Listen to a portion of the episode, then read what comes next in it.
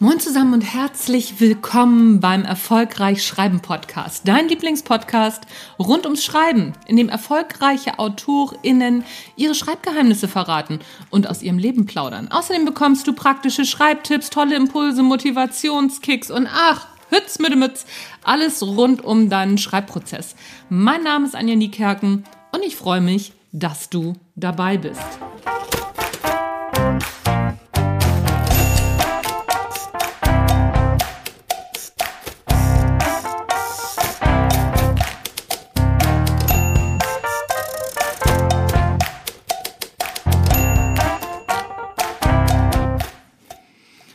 Gleich zu Anfang, komm in die Erfolgreich Schreiben Facebook Community. Es gibt nämlich jetzt, beziehungsweise seit letztem Mittwoch, eine geschlossene Facebook-Gruppe rund ums Schreiben.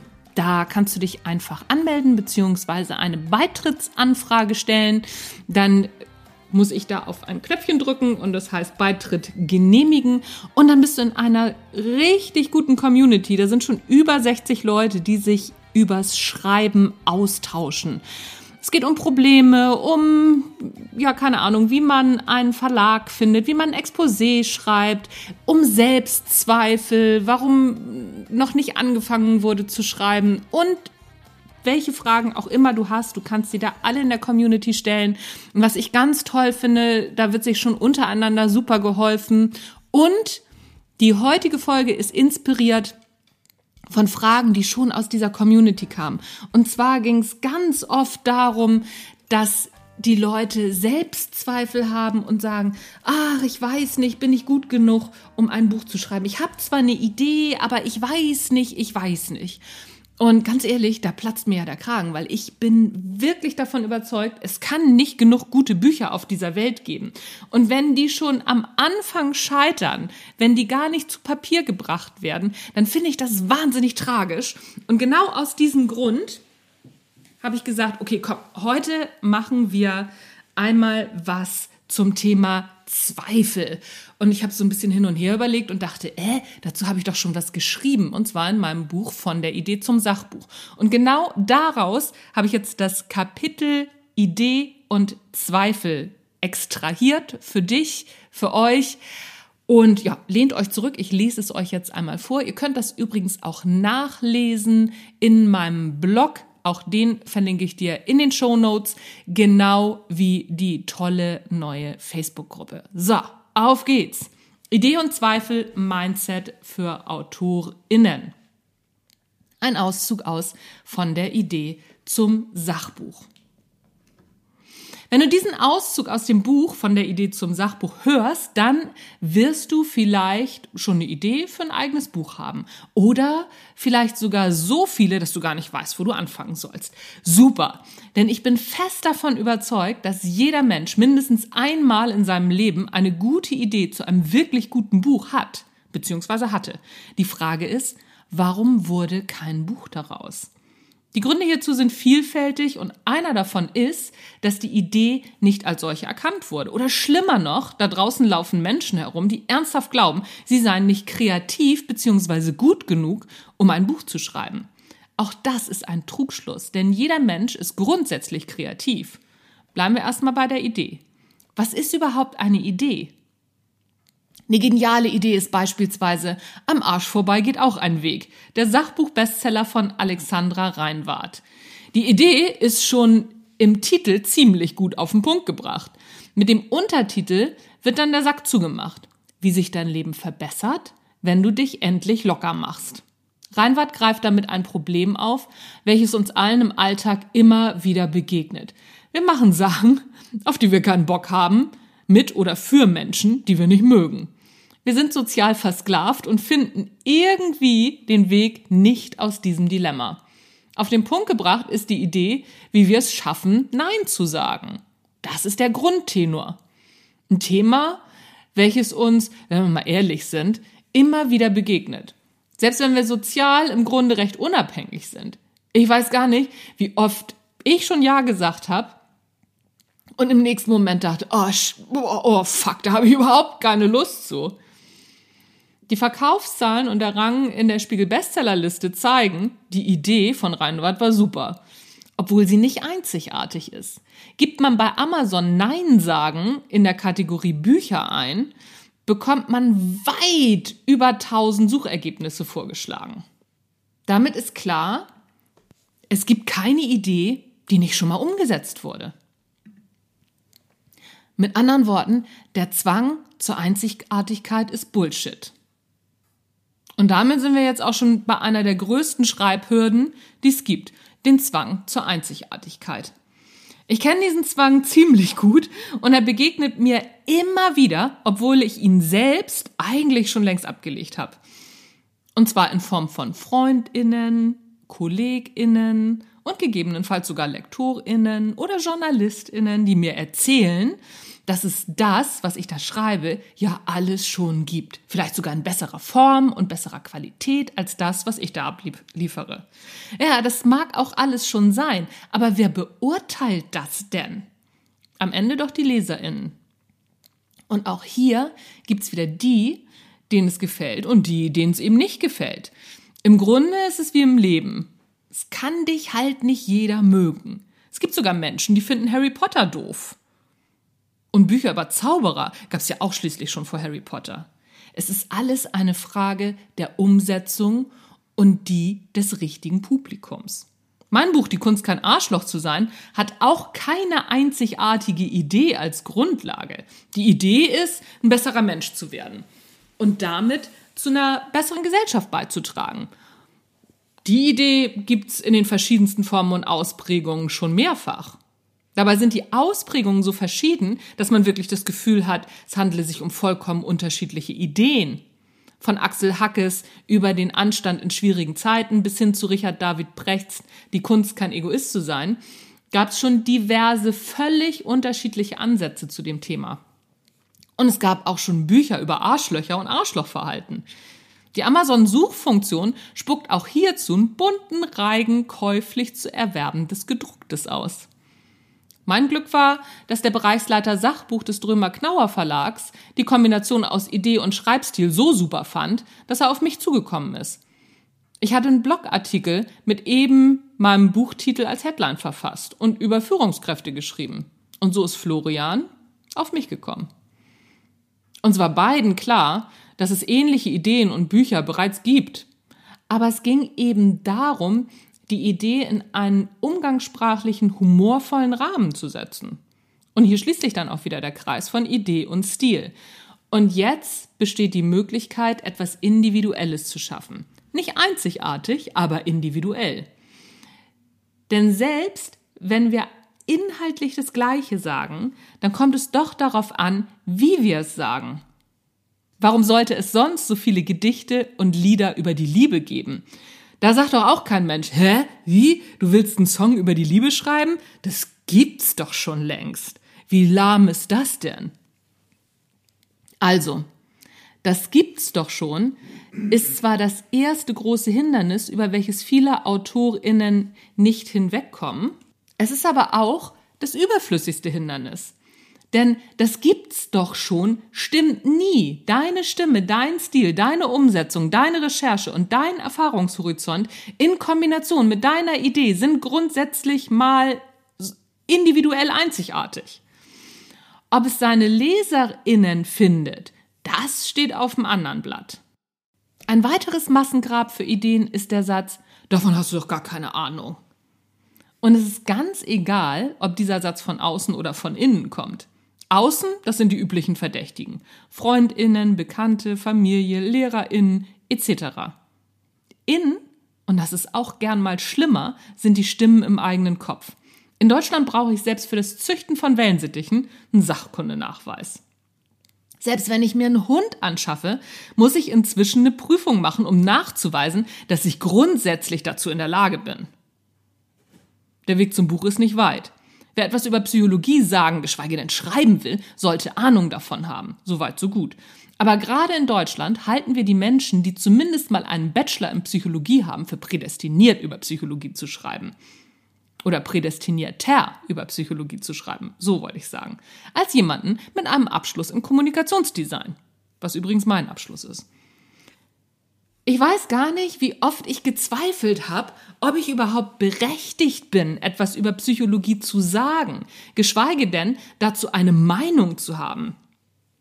Jahrelang habe ich überlegt, noch Psychologie zu studieren, was dann darin gipfelte, dass ich mich tatsächlich zwei Semester an der Fernuni Hagen mit diesem Studium nebenberuflich abmühte, obwohl mir echt die Zeit fehlte. Mein aktuelles Defizittrauma ist mein Mangel an philosophischer Grundkenntnis, was wiederum immer wieder zu überflüssigen Überlegungen führt, vielleicht doch noch mal ein Philosophiestudium zu beginnen. Abgesehen davon habe ich immer wieder den Gedanken, dass ich mit vielen AutorInnen, die einen ganz anderen Stil pflegen als ich, intellektuell nicht mithalten kann. Willkommen im Club der minderwertigkeitskomplex beladenen AutorInnen. Ein Club, den ich nicht gegründet habe, obwohl ich das manchmal denke, und den es schon seit Jahrtausenden gibt. Und man wundert sich, wenn man mal mit anderen richtig tollen AutorInnen spricht, wie viele Mitglieder dieser Club tatsächlich schon hat. Ergo, Minderwertigkeitskomplexe gehören dazu. Lass dich nicht von ihnen beirren.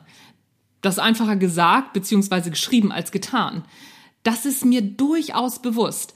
Was also tun, wenn der Zweifel mal wieder an die Tür klopft und dir ziemlich vehement klar macht, dass weder dein Fachwissen noch dein Schreibstil ausreichen, um überhaupt eine Idee weiter zu verfolgen?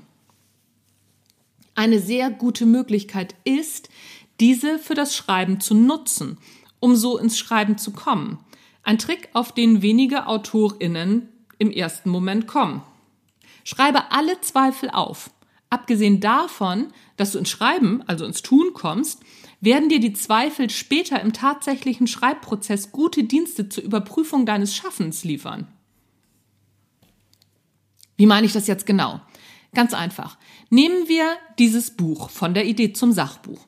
Natürlich hatte ich am Anfang jede Menge Zweifel, da ich aber inzwischen weiß, dass Zweifel ein wahnsinnig guter Ratgeber für Ratgeberbücher sind, fand ich das schon mal ganz gut, dass überhaupt Zweifel da waren. Das bringt ErstautorInnen jetzt vielleicht im ersten Moment noch nicht so viel, denn Erfahrungen zeichnen sich vor allem dadurch aus, dass sie gemacht werden. Aber mir hilft es in der Regel schon mal zu wissen, dass andere AutorInnen in ähnlichen Situationen waren wie ich und wie sie damit umgegangen sind.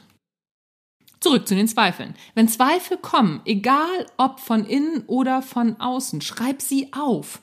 Ein Zweifel an diesem Buch war natürlich, dass es schon jede Menge Bücher zum Thema Wie schreibe ich ein Sachbuch gibt. Also habe ich diesen Zweifel genommen und ihn mir von allen Seiten angeschaut und als These aufgeschrieben. Danach habe ich recherchiert, wie viele Bücher es ungefähr zu diesem Thema gibt. Übrigens schon ein erster Schritt für das Exposé, wenn du das Buch einem Verlag anbieten willst. Auch hierzu gibt's verschiedene Folgen hier im Erfolgreich Schreiben Podcast übers Exposé schreiben. Scroll mal in der Folgenliste. Dann habe ich mir angeschaut, was das so für Titel sind, die mir beispielsweise Amazon oder Thalia so ausspucken. Darüber hinaus habe ich mir noch Online-Kurse und Blogs angesehen. Wichtig dabei ist die Einstellung, mit der ich mir diese Dinge anschaue. Tatsächlich hat sich der Zweifel, dass es schon jede Menge Bücher zu dem Thema gibt, bestätigt. Die Frage ist aber, ist das ein Grund, kein Buch darüber zu schreiben? Und genau das ist bei fast allen Zweifeln, die ich habe, die eigentliche Frage. Es ist so, als ob ein Autobauer ein Elektroauto bauen wollte und dann kommen ihm Zweifel. Er macht also eine Recherche und stellt fest, dass es schon viele Elektroautos auf dem Markt gibt. Jetzt ist die Frage, ist das ein Grund, kein Elektroauto zu bauen? Ich lehne mich mal weit aus dem Fenster und behaupte nein. VW ist ja auch nicht hingegangen und hat gesagt, ach so, ja Mensch, Tesla baut schon Elektroautos, ja, das ist ja doof, dann, äh, dann lassen wir das doch mal. Du siehst, so ein Zweifel macht eigentlich keinen Sinn, obwohl er im ersten Moment echt eine große Barriere darstellt. Die Frage, die sich daraus auch ergibt, was kann ich zu diesem Thema beitragen? Eine viel bessere Frage. Und zur Beantwortung dieser Frage macht es auch Sinn, die anderen Bücher am Markt einigermaßen einschätzen zu können. Achtung, Falle. Das heißt nicht, dass du alle anderen Bücher gelesen haben musst. Es reicht vollkommen aus, wenn du dir einen Überblick verschaffst und ungefähr weißt, was in den Top drei bis zehn so drin steht. Wie gesagt, ungefähr. Alles andere stürzt dich in Hyperrecherche, verunsichert dich gegebenenfalls weiter und hält dich davon ab, worum es eigentlich geht. Dem Schreiben. Noch ein Zweifel am Buch von der Idee zum Sachbuch war meine eigene Expertise. Es gibt ProfessorInnen an Unis, die sich mit nichts anderem befassen, als mit dem Verfassen von Texten in den verschiedensten Formen.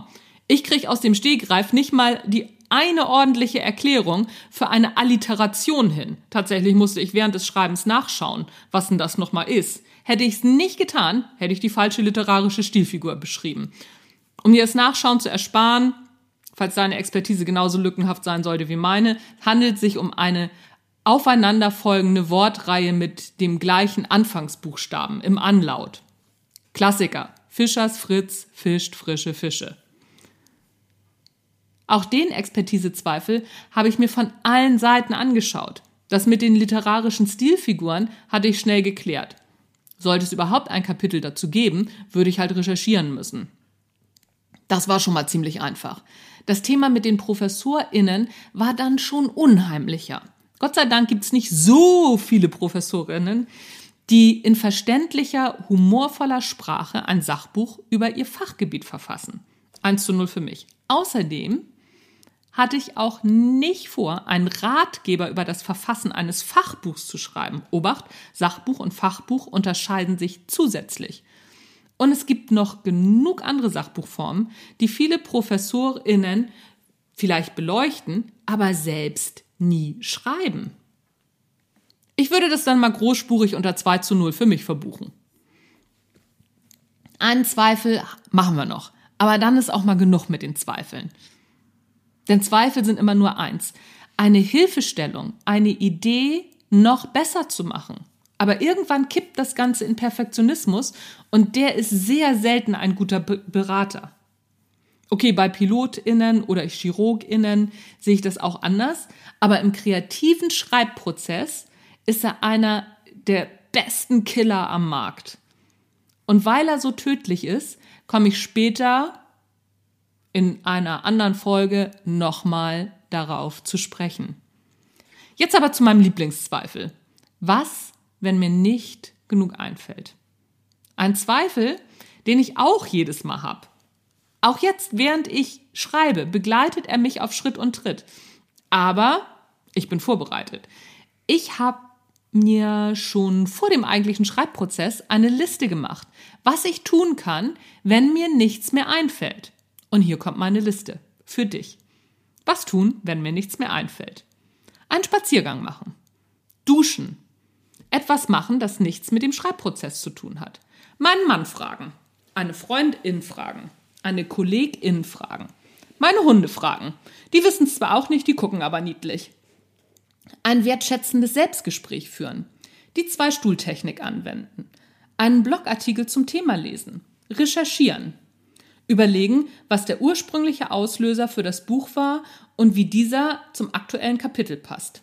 Assoziativ schreiben, ein Glas Wein trinken, morgen weitermachen, noch ein Glas Wein trinken, sofort schreiben, wenn mir etwas einfällt. Und wenn ich noch ein Glas Wein trinke, dann muss ich ins Bett. Es gibt noch einige weitere Punkte, aber diese illustrieren ziemlich gut, wie viele Möglichkeiten es gibt, wenn mir nichts mehr einfällt. Oft ist es nur so, dass ich, wenn mir nichts mehr einfällt, einfach leer geschrieben bin. Dann sind die Worte gerade mal ausverkauft. Meistens reicht es dann schon aus, einfach für den Tag aufzuhören. Über Nacht füllt sich mein Wortspeicher fast immer wieder auf und ich kann problemlos weiterschreiben. Dazu gehört natürlich ein bisschen Erfahrung, das ist schon klar. Bei einigen Punkten auf der Liste wird allerdings auch gleich klar, was damit gemeint ist. Alle anderen Punkte werden, wenn es um Schreibblockaden geht, behandelt. Hier geht es zunächst darum, die imaginäre Schreibblockade, die uns gleich zu Anfang vom Schreiben abhält, aufzulösen. Denn sie ist vor allem eins, imaginär. Sie existiert nur in unserem Kopf und ist total schizophren. Sie setzt ein, obwohl wir noch gar nicht angefangen haben. Das heißt, wir machen uns über eine Blockade Gedanken, die einsetzen könnte, wenn wir dann schreiben. Und sie hält uns aber schon vom Schreiben ab. Das heißt, diese Blockade wird gar nicht eintreffen. Es ist paradox. Warum also nicht gleich planen, was zu tun ist, wenn die Zweifel beziehungsweise die berüchtigte Schreibblockade einsetzt? Schon gleich mal eine Liste machen, schon gleich mal aufschreiben, warum zum Beispiel dein Buch, deine Idee gut ist. Und sich da immer wieder dran erinnern. Und vor allen Dingen erinnere dich immer wieder an eins. Deine Idee, dein Stil, deine Herangehensweise, das macht dein Buch später aus. Und das gibt es so auf dem Markt noch nicht. Und wenn alle Stricke reißen, denk an VW. Die bauen auch trotzdem Elektroautos.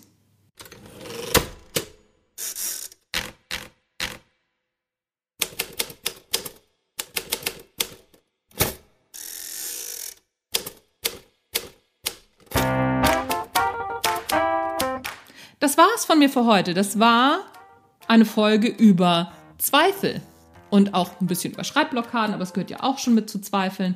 Und wie gesagt, komm in die erfolgreich schreiben Facebook-Gruppe. Da sprechen wir auch über solche Sachen und der Austausch macht wirklich, wirklich Spaß. Diese Folge ist ja auch nur entstanden, weil ein paar Leute mir geschrieben haben, was für Zweifel sie haben. Und da sind wir auch schon dabei, die aufzulösen. Ich pack dir den Link zur Erfolgreich Schreiben Facebook-Gruppe in die Show Notes.